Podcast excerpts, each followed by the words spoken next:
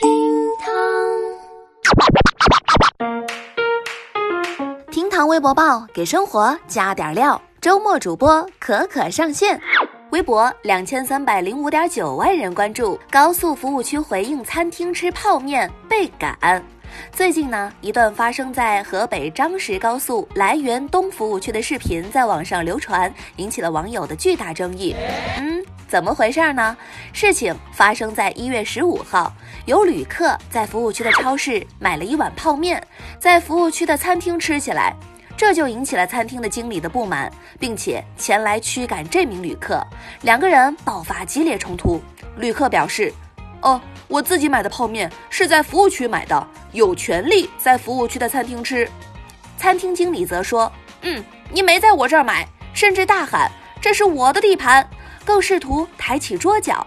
还好啊，被一旁的同事制止。”事发一天之后，该服务区表示双方和解，已经对餐厅经理进行批评教育以及罚款。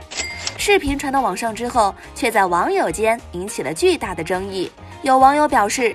餐厅还是应该提供一下方便，但是也有网友表示，你不在人家店里花钱吃饭，还占着人家店里的位置，这不太好吧？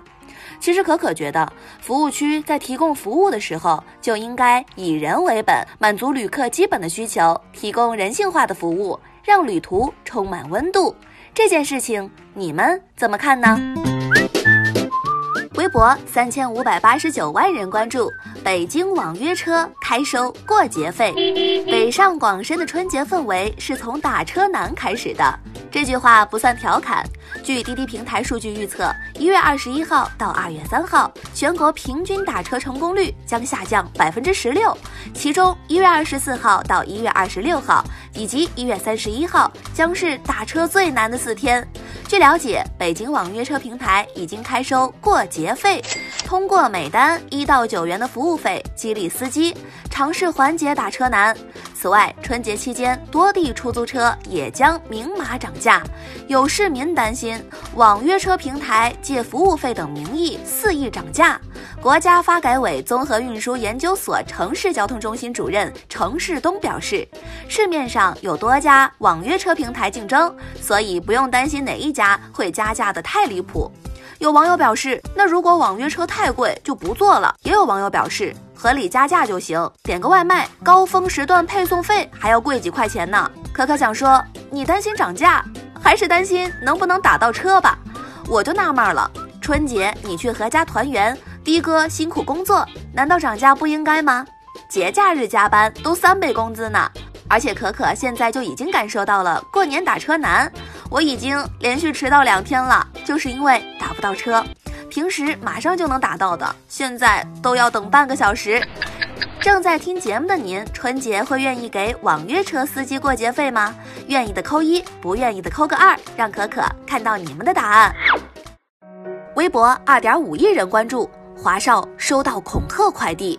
昨天，主持人华少在微博发文称，自己收到两份匿名快递恐吓，并且表示这已经不是第一次了，现在已经报警，并且交由律师处理。他恳请大家一切行为和表达以客观事实为基础，保持理性态度，并且强调，我不说不代表我不在意或者忘记，我不希望我的沉默换来的是对恶行的纵容。想来也知道寄件人的目的是因为什么。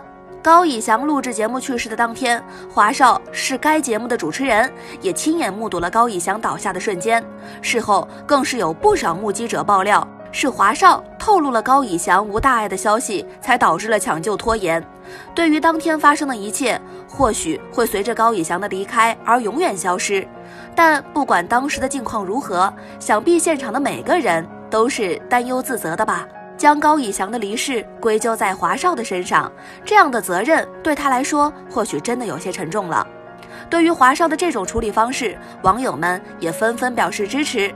毕竟仔细想想，华少也确实没有做错什么，却遭受了很多自以为正义的人舆论攻击，用这样的伤人不利己的方式讨回公道，也未免太过于不理智了。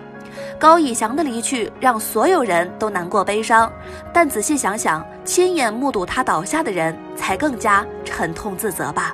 但是斯人已逝，不管做什么，高以翔都不会再回来了。在另外一个世界，他也不希望粉丝们用这样的方式替自己出气吧。所以大家在意难平的同时，也保持理智啊。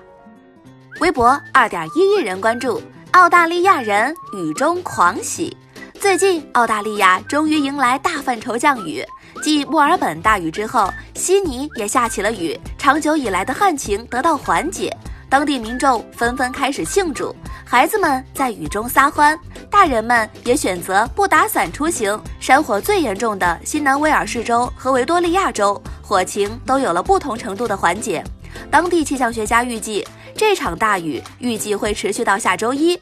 久旱逢甘露，很多网友看到澳大利亚下雨，大家都挺开心的。微博网友们纷纷表示：“老天爷都看不下去了，谢天谢地！”